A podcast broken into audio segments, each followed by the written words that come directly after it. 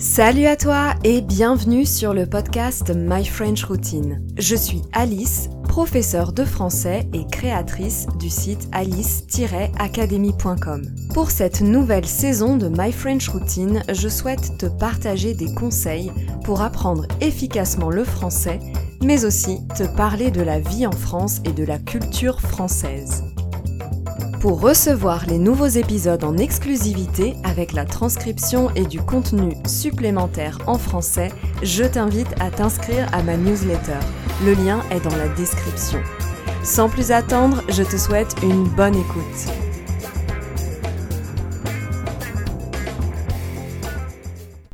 Cela fait déjà 17 épisodes que je te parle de la France et de la langue française. De temps en temps, je partage mes souvenirs et mes expériences et je donne aussi mon opinion sur les sujets que je traite. Mais je ne t'ai encore jamais parlé de l'origine de mon projet et de pourquoi je suis devenu professeur de français. Ça me semblait important de te parler des raisons qui m'ont poussé à devenir prof. Et crois-moi, ce n'était pas une vocation. Je voulais aussi t'expliquer ma vision de l'enseignement, ce que j'essaie de créer avec Alice Academy pour offrir la meilleure expérience possible à mes élèves, en me basant sur ma propre expérience d'étudiante en langue étrangère.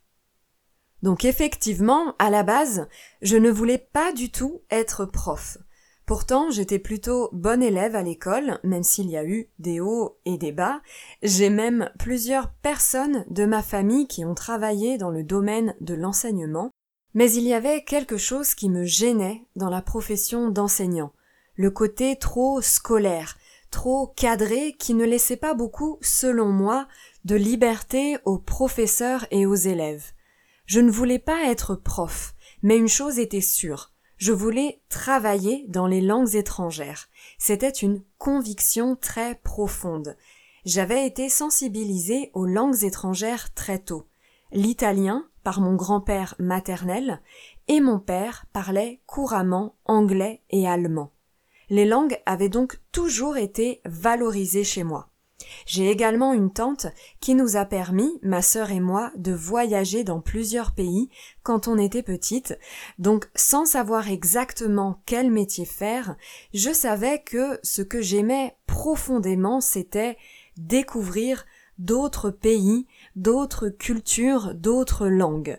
Je trouvais ça passionnant. Et rien que de dire ça, j'ai le sourire aux lèvres. Mais que faire quand on parle d'autres langues? Travailler dans le tourisme comme guide? Devenir interprète ou traductrice? Ou bien sûr, le plus classique, devenir prof de langue au collège ou au lycée? Bon, clairement, euh, j'avais éliminé d'office la dernière option. J'ai découvert la traduction au lycée avec ma prof d'allemand, et j'ai eu comme une révélation. J'aimais écrire, j'aimais jouer avec les mots, et je trouvais ça beau de donner accès à une œuvre à des personnes qui ne parlent pas la langue originale du texte.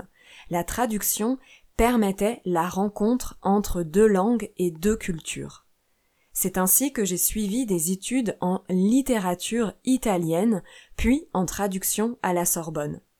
Et non, je n'ai pas continué l'allemand car je me sentais plus proche de la culture italienne et j'avais déjà pour objectif de partir vivre en Italie pour m'imprégner totalement de la langue et de la culture. Et je suis effectivement partie en Erasmus à Rome, une expérience inoubliable qui m'a profondément marqué et m'a transmis le virus du voyage et des rencontres avec les autres cultures. Après mon année d'Erasmus, je suis retournée finir mes études à Paris et je n'avais qu'une envie, repartir à l'étranger. En tant qu'étudiante, je pouvais participer à un programme d'assistant de français dans une école européenne. Comme j'avais commencé à apprendre le portugais à la fac et que je ne connaissais pas le Portugal, je me suis dit que ce serait l'occasion de visiter le pays, d'améliorer mon portugais, mais aussi de tester le métier de prof pour me faire une idée. Je vais te la faire courte, mais dans mon domaine de traduction qui est les arts du spectacle, donc littérature, cinéma, théâtre, c'est très difficile de vivre uniquement de la traduction, surtout en italien qui n'est malheureusement pas une langue aussi utilisée que l'anglais, par exemple.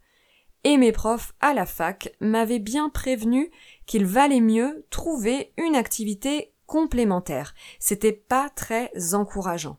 Donc, direction Lisbonne pour tester le métier de prof et voir concrètement si ça me plaisait.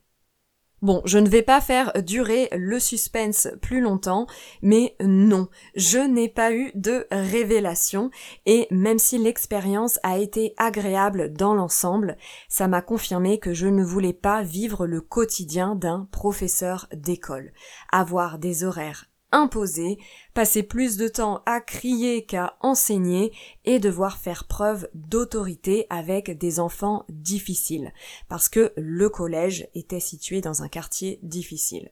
J'aimais enseigner, mais à des adultes consentants et motivés, et surtout être libre dans les sujets abordés et dans le choix de mes horaires de travail. C'est ce que j'ai pu expérimenter ensuite au Brésil où je suis partie pendant presque deux ans et où j'ai travaillé au début dans une école de langue et dans des entreprises françaises comme Leroy Merlin, LVMH, Saint-Gobain ou le groupe Casino. Puis ensuite, j'ai travaillé à mon compte grâce aux bouches à oreille, c'est-à-dire grâce aux recommandations de mes élèves. À cette époque, je n'avais ni site, ni compte Insta, ni podcast, ni chaîne YouTube, et ça marchait très bien. Je donnais mes cours dans des Starbucks. Franchement, j'aurais pu être sponsorisée par Starbucks tellement je leur apportais de clients. Lorsque j'ai concrétisé mon projet Alice Academy en 2020, c'était finalement dans le but de créer une activité sur mesure à mon image qui respecte mon besoin de liberté, de flexibilité et de créativité, tout en aidant des personnes à apprendre le français pour étudier, travailler ou simplement voyager en France. Et c'est ce que j'avais commencé à faire au Brésil. Je suis désolée, mais je préfère être honnête. Préparer uniquement des élèves à des diplômes de français, ça ne m'intéresse pas. Je veux travailler avec des personnes passionné comme moi de langue, de culture, de voyage. Si je suis à mon compte, c'est bien pour choisir avec qui je travaille. Rassure-toi, je ne suis pas non plus une prof complètement freestyle.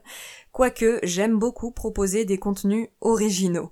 Mais déjà, je connais bien ma propre langue, puisque je suis diplômée en traduction. Mais aussi, je connais l'italien, le portugais et l'anglais, et j'ai des restes d'allemand et je comprends bien l'espagnol. Je pense que c'est un gros avantage parce que mes élèves sont pour la plupart brésiliens, italiens et hispanophones. Je peux facilement repérer les erreurs fréquentes dans ces langues et comparer si besoin les langues entre elles. Je me suis aussi formée grâce à des formations en ligne je lis beaucoup sur le sujet de la pédagogie et je teste différentes méthodes et techniques d'apprentissage avec mes élèves ou avec moi-même. Ce qui me différencie peut-être d'un professeur plus traditionnel, c'est que je n'aime pas la routine et les programmes trop prévisibles et segmentés avec 15 minutes de compréhension orale, suivi de 15 minutes de compréhension écrite, etc.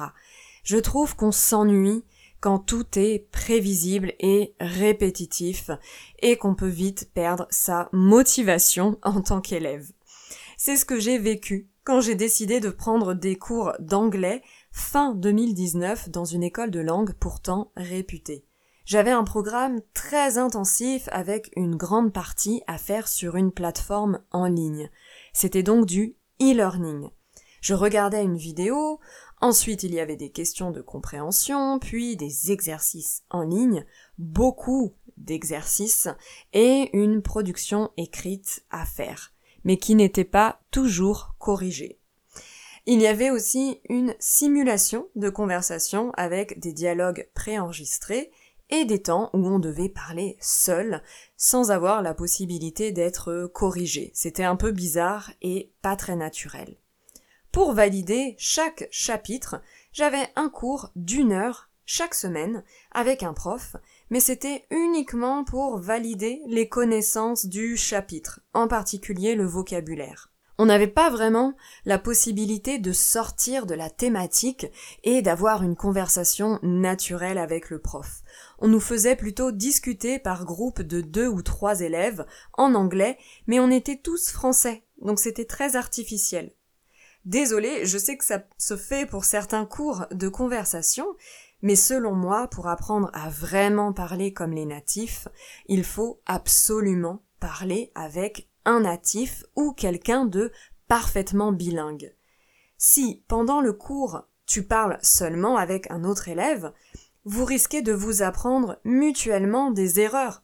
Ou si tu as un meilleur niveau que l'autre élève, tu risques de devenir toi-même le professeur et ne rien apprendre de nouveau. L'interaction, c'est bien, mais le professeur doit être le premier interlocuteur de l'élève.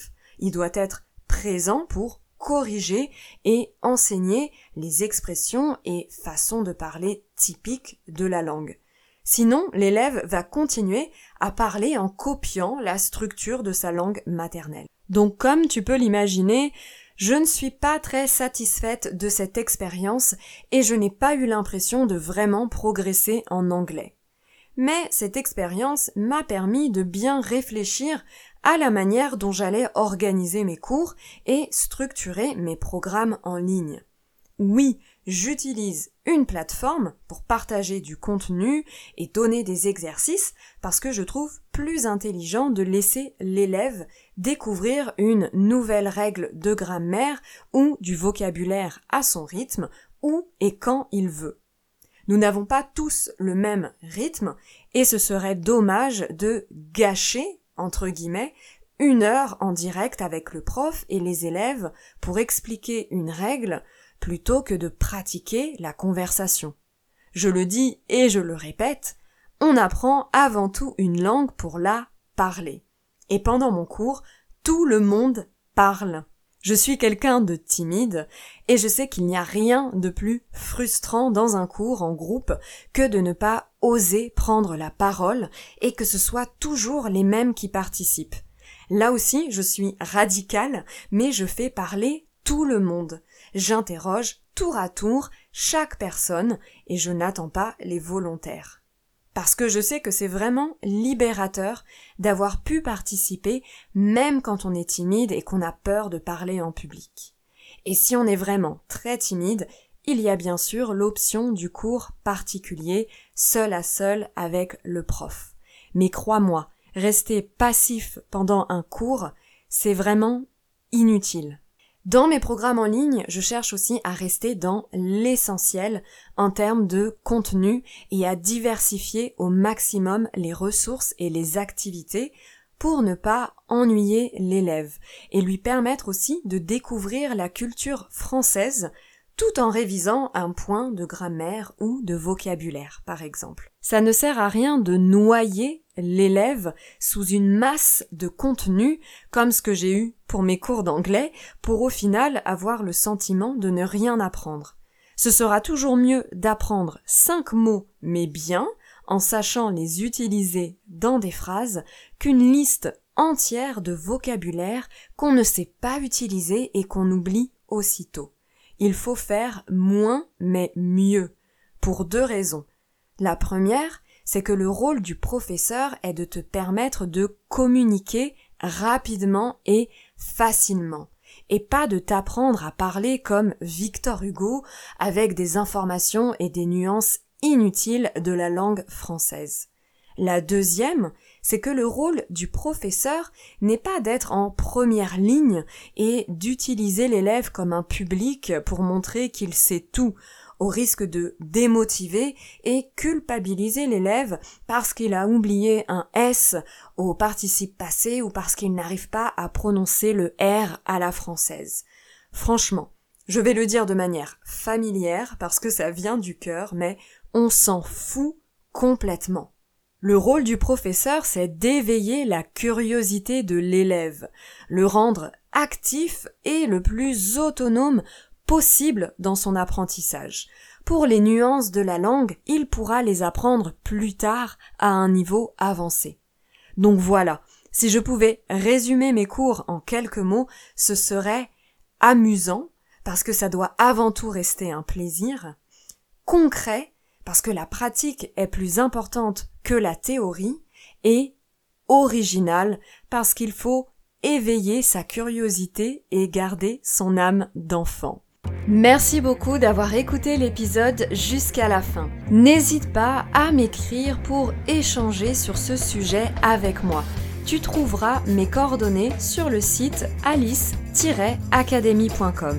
Si tu es inscrit à ma newsletter, tu recevras chaque semaine le lien de l'épisode et de la transcription ainsi que du contenu exclusif en français. Je te souhaite une très bonne journée et te dis à la semaine prochaine